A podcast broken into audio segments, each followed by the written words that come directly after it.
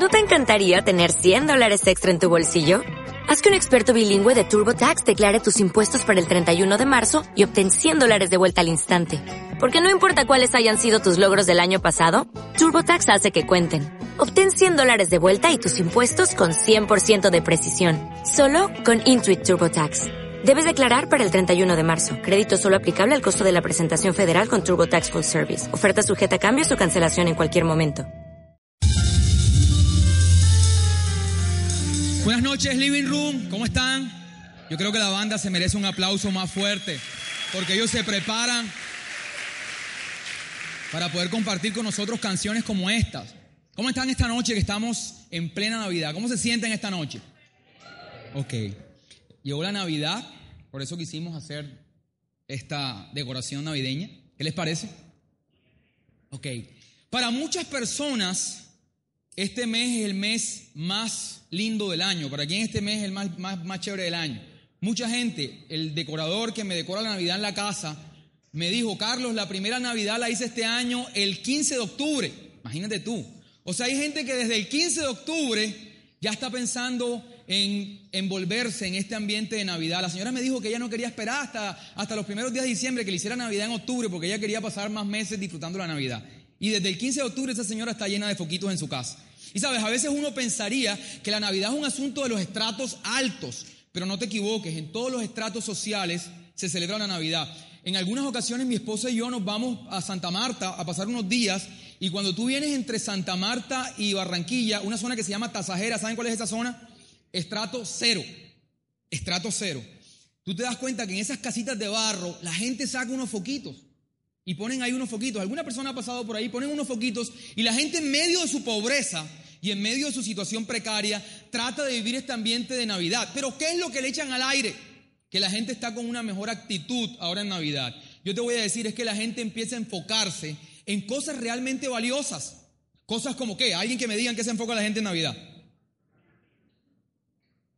Cosas como la familia, cosas como los amigos, cosas como la comida. Hay gente que suspira de la felicidad comiéndose un pastel de cerdo.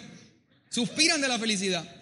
De verdad, y lo disfrutan y dicen, wow, la vida es linda. Cosa que no hacías. Pastel de cerdo lo venden todo el año, pero en diciembre es más rico, ¿sí o no? Ok, la gente sabe, suspira de la felicidad comiendo, la gente baila, la gente está feliz y la gente realmente, realmente valora este tiempo, realmente se siente muy feliz. Ahora bien, si tú, si tú piensas un poco qué es lo que tú y yo celebramos, los cristianos, los que seguimos a Jesús, qué es lo que celebramos, realmente lo que celebramos es el nacimiento de Jesús. Y dice la palabra que Jesús vino a traer vida y vida en vida en abundancia. Eso vino a traer. Vino a traer un sentimiento de plenitud, una vida plena. Que tú quieras vivir la vida, que tú ames la vida. Vino a traer eso a Jesús, pero no solamente en diciembre. No la, la, sensación bonita que tienes en diciembre, una plenitud de tu alma. Y que esa plenitud tú no solamente la puedas vivir en diciembre, sino que la puedas vivir todos los días del año. Porque mucha gente se siente bien en diciembre, pero apenas llega enero y tienen que pagar el colegio y tienen que pagar los, gastos de Navidad, se les quita la alegría. Y sabes, la gente espera el mes de diciembre porque en Occidente tenemos una cultura, sabes, de trabajo todo un año y, unos días, unos cuantos días de descanso. ¿Ok? Entonces, fíjate que, fíjate que hay, hay unos personajes que celebran la Navidad a plenitud, pero a plenitud, a plenitud, a plenitud. ¿Alguien me puede decir quiénes son? Los niños. Si hay alguien que disfruta la Navidad a plenitud, son los niños. De hecho, no sé si ahora que tú estás mayor, si te consideras mayor, con el paso de los años ya la Navidad no es lo mismo. ¿No, ¿No les parece? Que con el paso de los años tú dices, oye, pero yo antes me sentía más chévere y ahora ya no siento igual las cosas que sentía antes. Sabes, los niños viven la Navidad con una plenitud increíble. Y hoy vamos a revisar un poco acerca de su corazón. Sabes, dice la Biblia que Jesús un día estaba con sus discípulos y los niños trataron de acercarse y él dijo, dejen que los niños se acerquen a mí. Porque los que sean como ellos, ¿qué dice?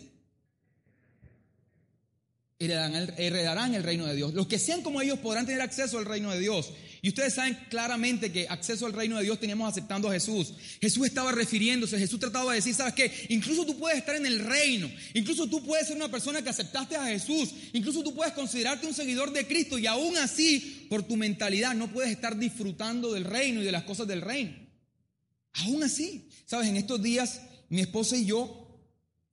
Eh, un día de estos de diciembre, nos, nos volamos los dos del trabajo como adolescentes y nos fuimos para el mar, los dos.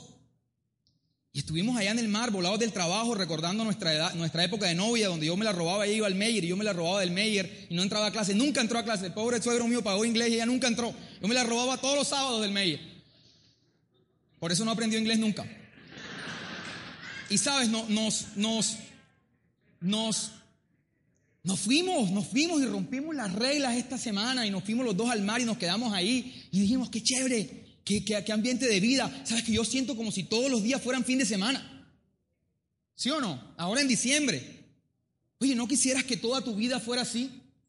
Que toda tu vida tú sintieras que de lunes a viernes es como si fuera fin de semana. ¿Quiénes quieren eso? ¿Sabes qué? Vamos a estudiar el corazón de los niños. Esta noche yo te voy a dar tres principios que están ahí en el corazón de los niños, con los cuales tú vas a poder vivir una Navidad todos los días de tu vida. ¿Están listos? A la cuenta de tres. El primer principio es uno, dos y tres. Felizmente mantenido. Esa palabra se la escuché por primera vez a mi esposa.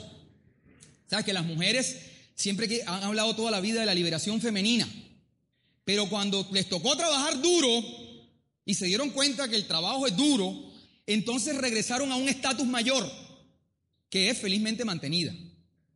Yo he escuchado a mi esposa hablar con sus amigas, no, ya yo por fin llegué al estatus superior felizmente mantenida. Mi, esposa hace unos días lo alcanzó. Y sabes, los niños tienen algo curioso. Y es que los niños no cargan el peso de la vida. A veces yo subo a tomarme la merienda a mi casa a las 4 de la tarde y está mi hijo con las piernas abiertas viendo televisión tomando pony papita a las 4 de la tarde. Yo digo, ah, qué vida sabrosa. Yo digo, este pelado no se preocupa por nada. Ahí tomando pony con las piernas abiertas, yo corriendo de un lado para otro y él y sabes, a mí me alegra. Yo soy de esos papás que yo veo a mi hijo ahí, yo digo, esa es la niñez. Qué cosa tan maravillosa ver a mi hijo ahí tomando pony. ¿Sabes? Por eso yo a veces, quiero, esto no tiene nada que ver, pero voy a aprovechar para decirlo. A veces a mí me molesta esos colegios que le ponen tantas presiones académicas a los niños, porque, ¿sabes? Les hacen tantas, tantas exigencias académicas que uno dice, ¿y en qué momento ellos son niños? ¿Y en qué momento, sabes qué? Ellos tienen una actitud absolutamente descomplicada frente a la vida. Este, este, jueves cayó festivo, ¿cierto? ¿O el viernes? No, el jueves. No me ayudes mucho. El jueves cayó festivo. Y, mi hija es un poquitico, es un poquitico nerd, mi hija, la mayor. O sea, nerd es que le gusta mucho el colegio. Y entonces, papi, tengo que ir al colegio. Yo le decía, hija, no vayas al colegio. O sea, están a rayúa, no vayas al colegio. Yo creo que cualquiera quisiera tener un papá como yo. A mi otro hijo no le puedo decir eso, al pequeño, porque el, pequeño en la mañana se levanta, lo primero que dice es, colegio, no. El chiquitico. Pero mi hija siempre quiere ir al colegio, siempre, siempre está. Y yo le digo, hija, no te tomes la vida tan en serio. No te la tomes tan en serio. Y sabes, yo creo que por momentos, por momentos, Dios nos quiere enseñar a que nosotros podamos poner las cargas de nuestra vida en Él. Nosotros no fuimos diseñados, tú y yo no fuimos diseñados para llevar el peso de nuestra propia vida. Y te voy a decir algo esta noche, amigo. Si tú no aprendes a poner el peso de tu vida en manos de Dios, tú nunca vas a ser feliz. No importa cuánta plata puedas tener, no importa cuánta plata puedas acumular. El rey Salomón lo tuvo todo. Y un día dijo, dichosos aquellos que pueden disfrutar de su trabajo. Dichosos aquellos, ¿sabes qué? Que aunque lo tienen todo, pueden respirar y decir, ¿sabes qué? Mi vida está en manos de Dios y tengan confianza en Dios, pero la gente no vive así. Por eso Jesús dijo, quienes quieran disfrutar del reino, tienen que tener un corazón de niño. Y yo te lo voy a explicar un poco más profundamente, hasta llegar al punto, hasta que yo pueda, pueda, pueda concretar esto. ¿Sabes? La primera vez que yo fui a Bogotá, por cierto, que fue como a los 15 años, yo no tenía, nosotros no teníamos ni un peso cuando éramos niños. Yo creo que yo fui al rodadero por primera vez como a los 13 años, no me llevaban a ningún lado. Cuando yo fui a Bogotá como a los 15 años, recuerdo yo la primera vez. Yo recuerdo que yo llegué y sentí ese frío de Bogotá y yo dije, yo quiero vivir en esta ciudad. Yo dije, yo quiero vivir aquí, yo quiero vivir aquí. La primera vez que fui a Estados Unidos, que fui a Miami, que yo vi todo bien puestecito y sentí ese ambiente chévere, yo dije, yo quiero vivir en Miami. Miami no tiene nada que ver con Bogotá. Pero la primera vez que yo fui a Nueva York, que estaba ahí dentro de la ciudad, que no tiene nada que ver con ninguna de las dos, yo dije, yo quiero vivir en Nueva York. Oye, qué chévere sería vivir aquí. Y hace poco que por primera vez conocí a Medellín bien, bien, bien, yo dije, yo quiero vivir en Medellín. Lo curioso es que yo tengo familia que vive en los Estados Unidos y cuando viene aquí dice, hola, qué chévere Barranquilla. Yo quiero vivir en Barranquilla. Y Natalia tiene unas primas en Medellín que cuando vienen a Barranquilla dicen, hola, yo quiero vivir en, en Barranquilla. ¿Sabes qué es lo curioso? La gente no quiere vivir en una ciudad o en otra. La gente lo que quiere estar es de vacaciones. Escúchame, tú puedes estar en cualquier ciudad del mundo, pero la sensación agradable que se sienta estando en esas ciudades es la sensación de estar en esa ciudad de vacaciones. Porque una persona vive en Miami, tú vas en el tráfico de Miami, tú sabes qué estás viendo cuando vas en el tráfico de Miami. ¡Oye, qué lago chévere! Mira el laguito, mira eso chévere, mira qué chévere se ve eso allá. El que vive allá, que está cargado con sus problemas, que tiene una cantidad de responsabilidades, no está mirando el lago, no está mirando nada. Él viene renegando de la vida por el tráfico, por lo que está ahí, porque viene cargando sus problemas. ¿Sabes? No se trata de en qué ciudad tú puedes vivir, en Londres, en París, en donde tú quieras. Se trata de con qué actitud asumes la vida. Tú puedes vivir en Barranquilla y ser feliz. Dos personas exactamente iguales, dos personas pueden estar trotando en el parque de la electrificadora. Ahora en diciembre. Y van las dos trotando. Y una dice, oh, qué brisa de diciembre es rica, la vida, la vida es linda. Y siente esa brisa de diciembre que le pega en la cara y dice, qué chévere. El otro personaje está en la misma calle trotando al lado de él, pero va pensando en los problemas, en su futuro, en que las cosas no van a estar bien. Y sabes, él no puede disfrutar de la brisa, no puede disfrutar de las cosas simples. Ahora pusieron alumbrado en diferentes partes. Hay gente que está ahí y dice, hey, las luces son bonitas y está con los niños. Hay gente que está ahí y no puede disfrutar de eso porque anda cargado en la vida. Y ahora tú dirás, ¿y por qué la gente en diciembre entonces sí ve estas cosas que antes no veía? Te voy a decir por qué. Porque como el año se va a acabar, la gente dice lo que fue. Entonces, por primera vez en todo el año, la gente se despoja de las cargas. Por primera vez en todo el año la gente dice, no, ya lo que fue fue, será el otro año. Ese momento, ese pequeño momento donde la gente se despoja, ¿sabes? La gente puede ver la vida con otra perspectiva. Y sabes, yo no creo, no quiero que tú pienses que yo estoy invitando a que tengas una vida hippie, porque saben que yo no soy así y que, no, trabajes, no, en lo absoluto. Yo no estoy invitando a eso. De hecho, dos personas pueden emprender en la vida, pueden emprender con fuerza, pueden tener proyectos, pueden tratar de seguir adelante, pero los dos pueden tener dos actitudes diferentes. Uno va emprendiendo y va saliendo adelante y va construyendo sueños, pero ¿sabes qué? Esa persona mientras lo hace feliz, la otra está haciendo lo mismo, está produciendo el mismo dinero, está avanzando igual en la vida, pero no disfruta sus días, porque todo el tiempo anda cargado frente al futuro. Por eso Jesús dijo, ¿sabes qué? Tienen que ser como niños y despojarse de las cargas de la vida. Ahora tú dirás, sí Carlos, eso que dices es muy bonito, pero sabes, este, este mismo mes me diagnosticaron una enfermedad. Este mismo mes, ¿sabes qué? Mi matrimonio estaba patas para arriba. Este mismo mes, ¿sabes qué, Carlos? Estoy pasando por unas situaciones. No me hables de paz, no me hables de tranquilidad porque mi vida está en caos. Mi hermano, si ese es tu caso, quiero que sepas que Dios te trajo a este lugar para que tú puedas escuchar esto que tiene por decirte. Dice la palabra, escúchame. Oye, por cierto, mi suegro está ahí, ¿ven? Y escuchó lo del Meyer. Amigo, yo le pago esa platica. Y que es mentira. Amigo, por eso fue que su hija no aprendió a hablar inglés. Mira, ¿qué estaba diciendo? Se me olvidó. ¿Ah? Ah, la palabra dice, le estoy hablando a aquellas esas personas que tienen hoy problemas, que están diciendo, ¿sabes qué? Yo cómo puedo disfrutar de esta época si mi vida está mi vida está para, patas para arriba. ¿Sabes qué? Dice la palabra, que como Jesús es, eso lo dice en primera de Juan, como Jesús es, así somos nosotros en este mundo. Pues como Él es, mira lo que dice ahí, así somos nosotros en este mundo. Pregunto, ¿cómo Jesús es hoy? No cómo fue, ¿cómo es hoy? ¿Dónde está Jesús? Alguien que me diga, ¿dónde está Jesús hoy? ¿Dónde?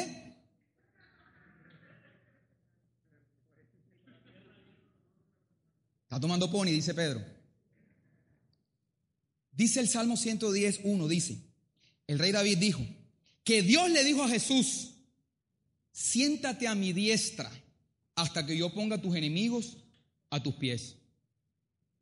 ¿Sabes? Jesús está sentado en su trono, en una posición de descanso, esperando que Dios ponga todos sus enemigos a sus pies. Y sabes, tú no quieres descansar hasta que tus enemigos no estén sometidos. Pero Dios te dice esta noche, primero descansa mientras yo someto a tus enemigos. Ustedes escucharon la historia, está Jesús ahí en el mar y está, hay, hay una tormenta terrible. Los discípulos estaban preocupados, lo levantan, Jesús nos estamos hundiendo, él estaba dormido, dormido en posición de descanso en medio de la tormenta. Y cuando se levanta, da una palabra y se enmudece el mar y se enmudece el viento. Y sabes, por algún lado escuché que Jesús tenía autoridad para enmudecer el mar y para enmudecer el, viento, porque Él podía dormir en medio de la tormenta.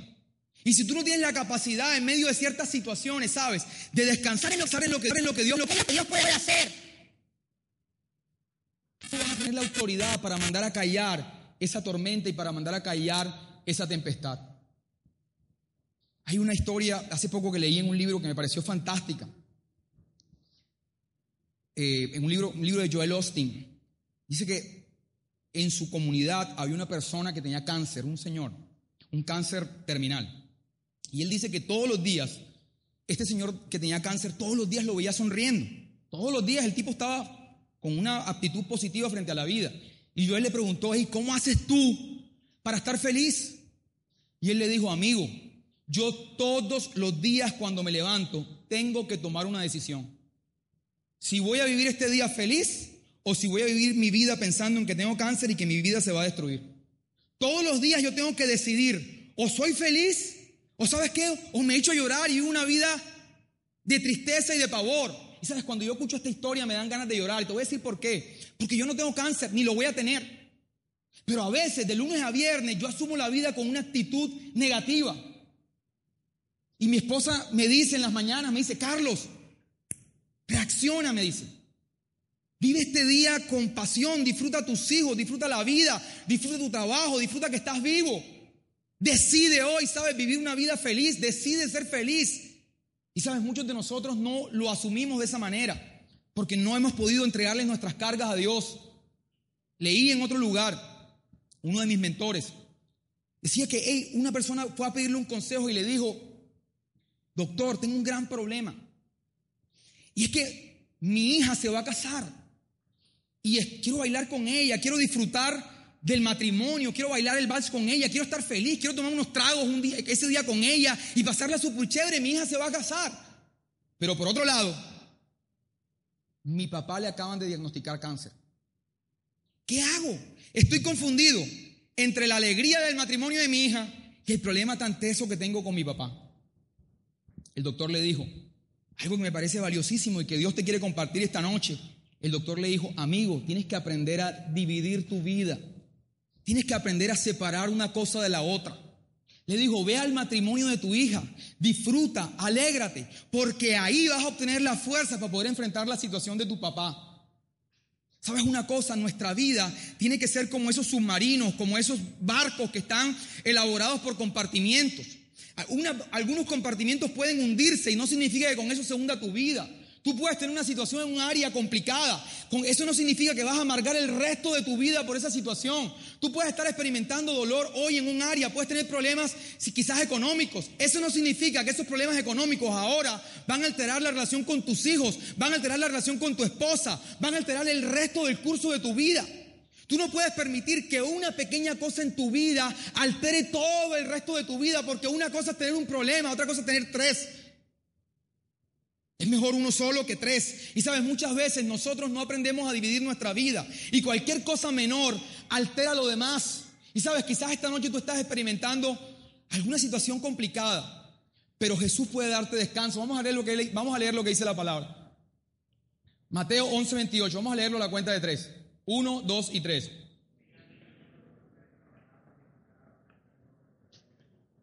Venid a mí todos los que estéis trabajados y cargados, y yo os haré descansar. ¿Sabes qué? Tú tienes que esta noche, antes de irte de este lugar, decir, ¿sabes qué? Yo pongo mi vida, Señor, en tus manos. Yo descanso de esa situación, Señor. Yo, Señor, espero que tú, yo me siento como Jesús es. Y sabes, espero que tú resuelvas todas esas situaciones y las pongas a mis pies. Esa es la invitación que Dios te hace esta noche, mi amigo. Vamos al segundo punto.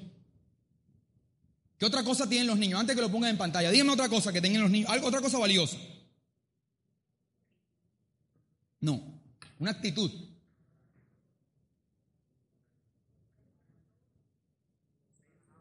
¿Sabes? Los niños no guardan rencor. Mi hijo chiquitico Galil todos los días golpea a la hermana. Todos los días. La golpea, la cachetea. Le ha hecho barbaridades. Y sabes, mi hija todos los días está detrás de él dándole besos. Todos los días. Todos los días. Ellos, ¿sabes que No guardan rencor. Y por eso Jesús dijo, si tú no tienes un corazón como un niño, jamás vas a poder tener plenitud. Amigo, si tú esta Navidad andas cargando rencor con alguien, con tu esposa, quizás que te hizo daño, con tu papá, con tu familia, quizás si tú andas guardando rencor con gente que debió amarte y que no lo hizo, que debió tratarte bien pero te agredió, sabes, tú no vas a poder ser feliz. Tú tienes que liberar a esa gente de la responsabilidad de tu vida.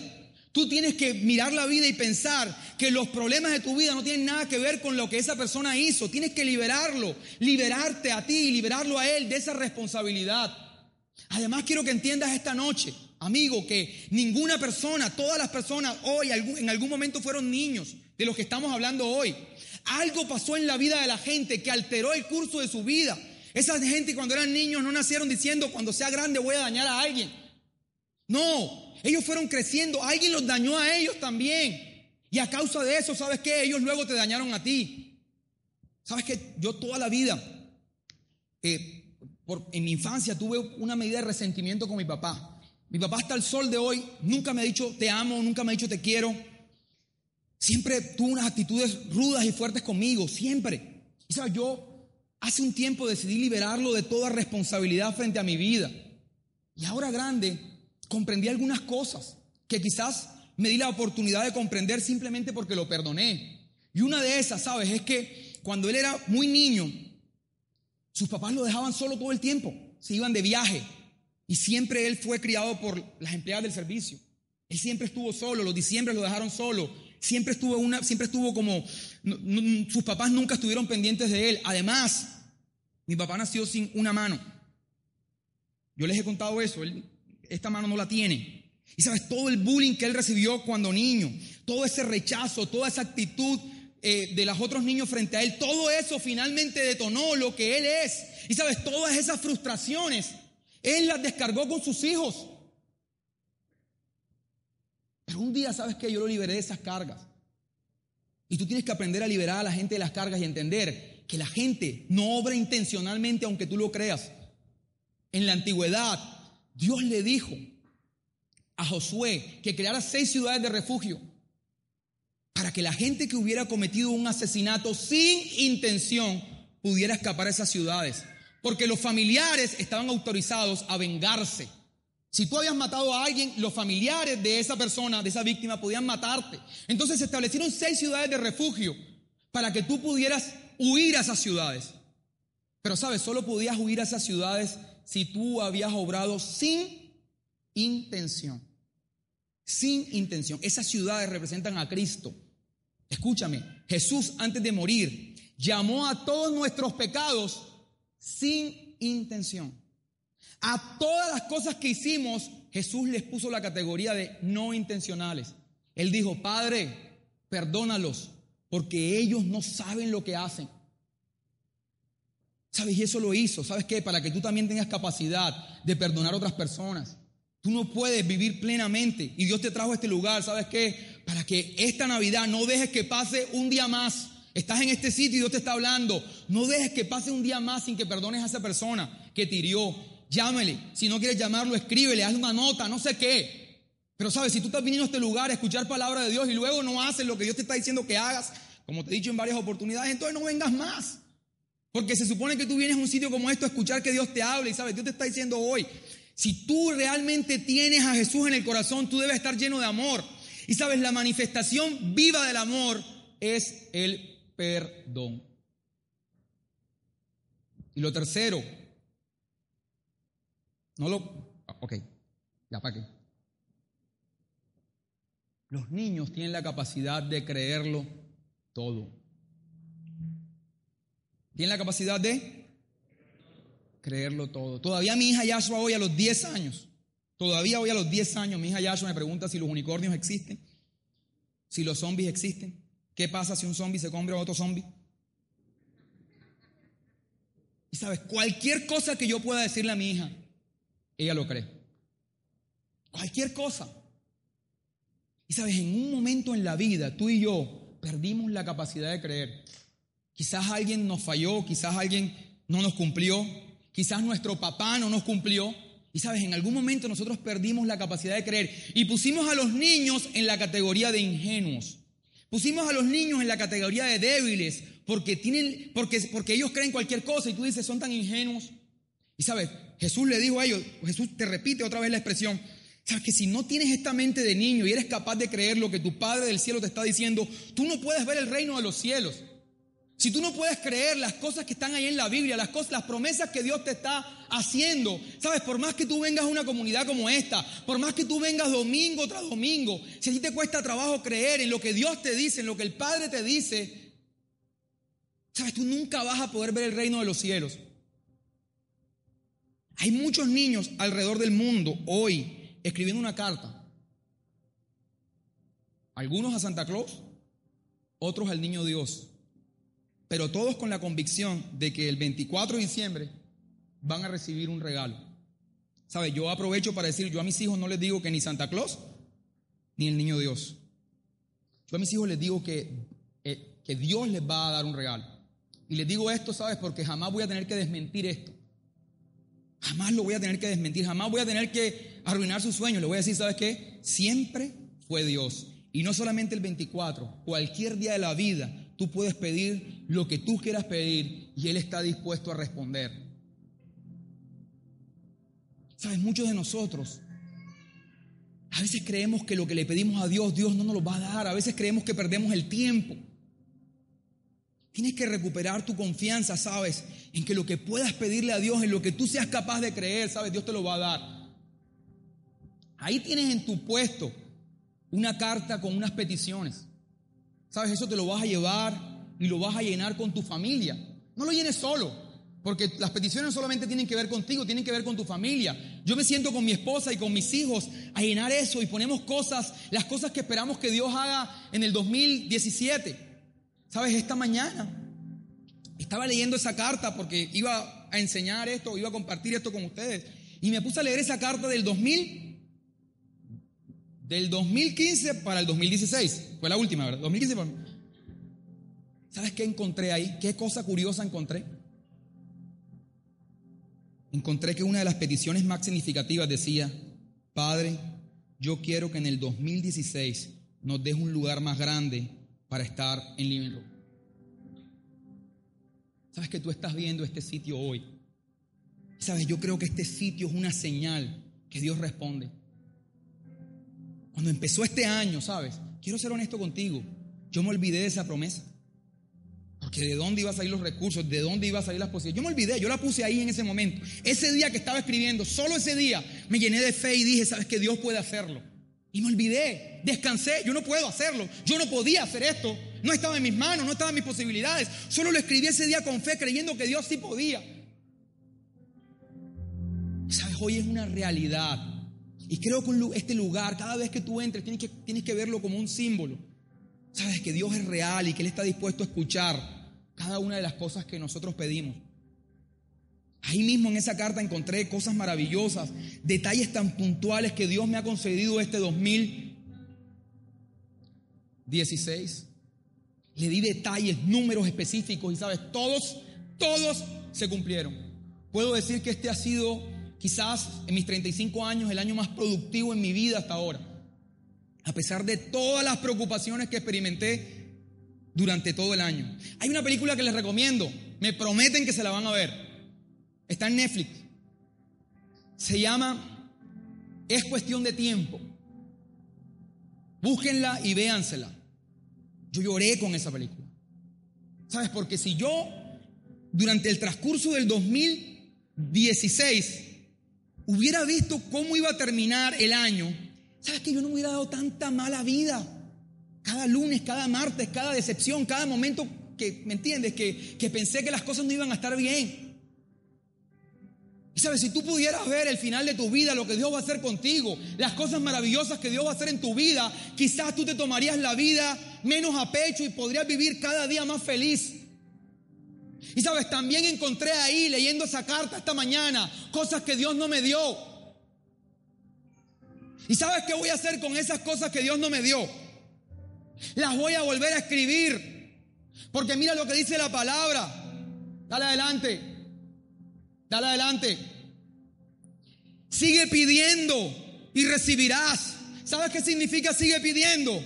Que ya habías pedido y no habías recibido. Pero dice la palabra en Mateo 7, 7, 8, dice, sigue pidiendo y recibirás lo que pides. Sigue buscando y encontrarás. Sigue llamando y la puerta se te abrirá, se te abrirá. Pues todo el que pide recibe, todo el que busca encuentra y al todo el que llama se le abrirá la puerta.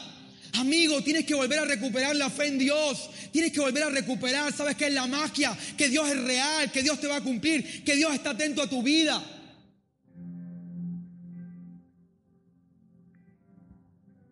Hay un texto en la Biblia que dice que Daniel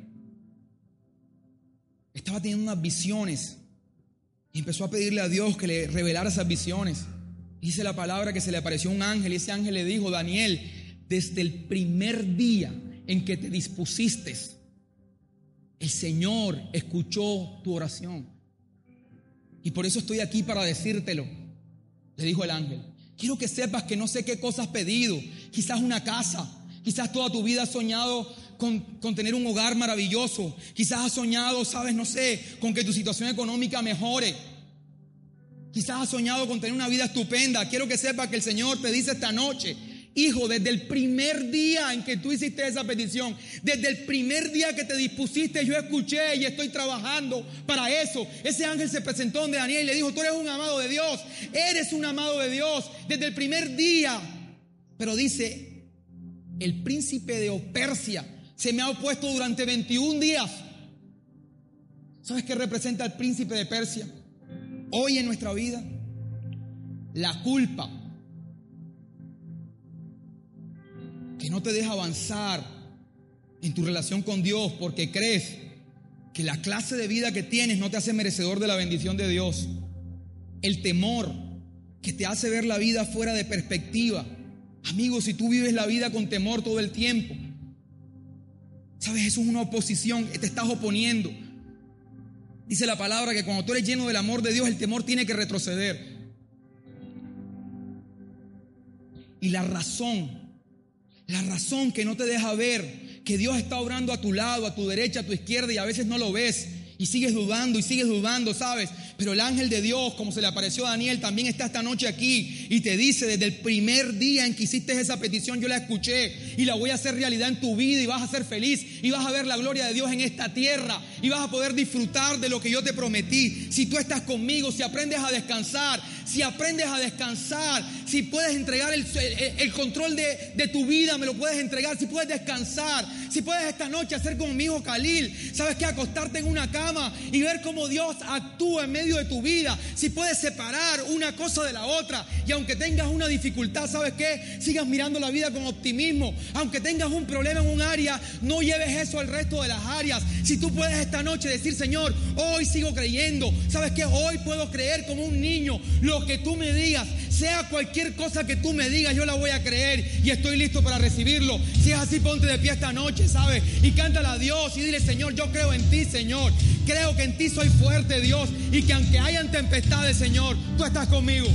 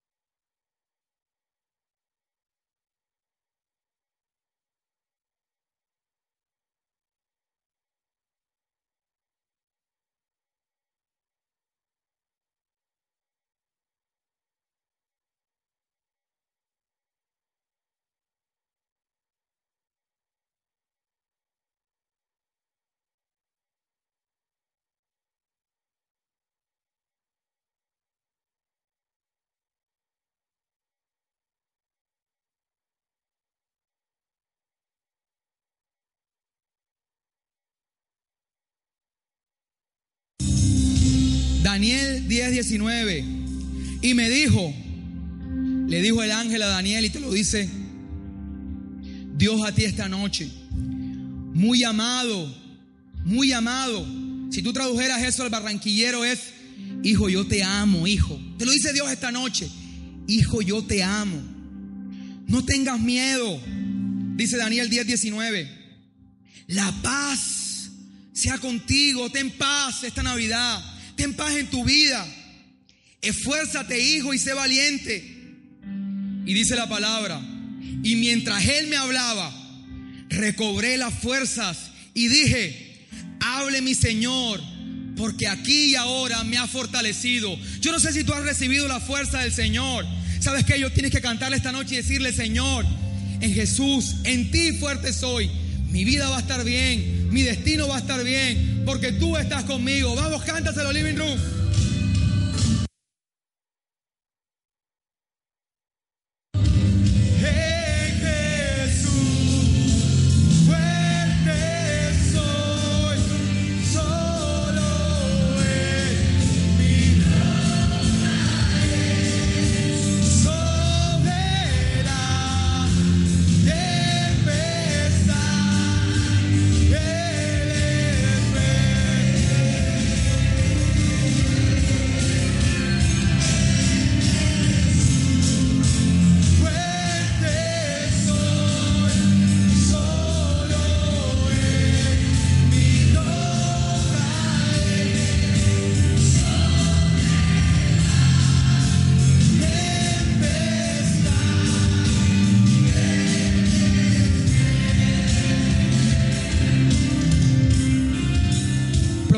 Quiero que me pongas, quiero que me pongas el post de Instagram el que te dije que buscaras.